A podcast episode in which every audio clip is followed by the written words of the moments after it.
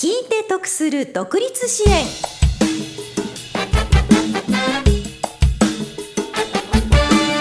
こんにちは亀井さゆりです。新しくお店を開業したい会社を作りたい。そんな方のために設立まで無料で相談に乗ってくれるところが西東京にあるということをご存知ですか？この番組では西東京商工会創業支援センターが行っているお店の開業や会社の創業などを支援する事業についてご紹介しています。聞いて得する独立支援この番組は西東京商工会創業支援センターの提供でお送りします。これから商売を始めようと思っているあなた。西東京には無料で創業の手ほどきをしてくれるところがあるのを知っていますか？必要な手続きや初期投資費用のアドバイス開業時の融資や税制面での優遇制度もありますよ。西東京商工会創業支援センターは田無駅南口イングビル3階です。さて第3回目となりました。今日も西東京商工会の岩崎哲司さんと創業支援センターの相談員で中小企業診断士の佐藤康久さんにお越しいただきました。岩崎さん佐藤さんよろしくお願いします。よろしくお願いしますえー、亀井さん、はい、えー、今日は私から質問させていただきます。はい。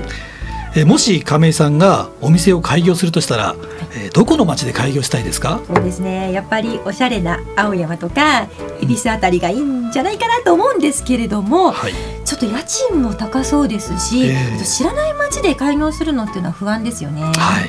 そうなんですえー、実は開業するなら西東京市がおすすめなんです。西東京市ですか？なんで西東京で創業なんですか？はい、えー、西東京市はあの旧田無市と保谷市が平成13年1月に、えー、合併いたしまして出来上がりました、はい、その時の人口は17万9千人ぐらいだったんですが、ええ、平成23年の1月には19万7千人になりまして、えー、20万人目前となっています。そうですね。はい、えー、よく言われることなんですが、はい、人が多いということはそれだけビジネスチャンスが多いということなんです。はい。えー、私ですね牛丼がすごい好きなんですが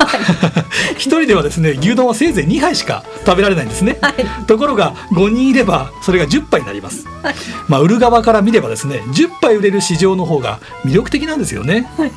それに家賃相場も人気の街と比べて、えー、手頃なのも安心なんです、はい、そこが西東京で創業することをお勧めする一番の理由です。なるほどね、まあ、みんなが牛丼2杯は食べないと思うんですけれども まあ人口が増えた分マーケットが広がるということは分かりました、はい、で佐藤さんは西東京在住というふうに伺ったんですけれども佐藤さんの目から見た西東京市の魅力について教えていただけますか？そうですね。一番は人口密度が高いことですね。人口密度が高いあまり知られていませんが多摩地域では26市中現在2位でトップを争うところにいます。西東京市がですか？そうなんです。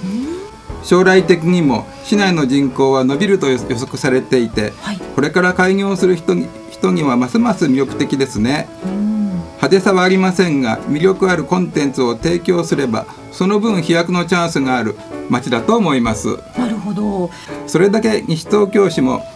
産業振興に力を入れてるという証で、はい、来年度には市内在住の方のために創業融資制度も新たにできると思いますのでますますおすすめですね。うんますます西東京市で開業したくなりますよね。ただ西東京以外の方が西東京商工会創業支援センターへ相談することっていうのはできるんですか？はい。あの西東京で開業したいという方でしたら、はい、今の時点で市民の方でなくても大丈夫です。じゃあすぐ近くの東久留米とか小玉とかの方でも OK なんですね、はい、OK です、はい、えー、むしろですね近隣からまあ志の高い方が集まっていただいて、西東京で開業していただければ、えー、それだけ魅力的な街になりますので、ね、大歓迎です、はい、はい、ありがとうございます。今日もまたお時間が来てしまいましたお店を開業したい会社を創業したいそんな方はぜひ西東京商工会創業支援センターまでご相談ください。今日は西東京商工会の岩崎哲司さんと創業支援センターの相談員で中小企業診断士の佐藤康久さんにお越しいただきました。岩崎さん佐藤さんありがとうございました。ありがとうございました。明日もまたよろしくお願いします。聞いて得する独立支援。この番組は西東京商工会創業支援センターの提供でお送りしました。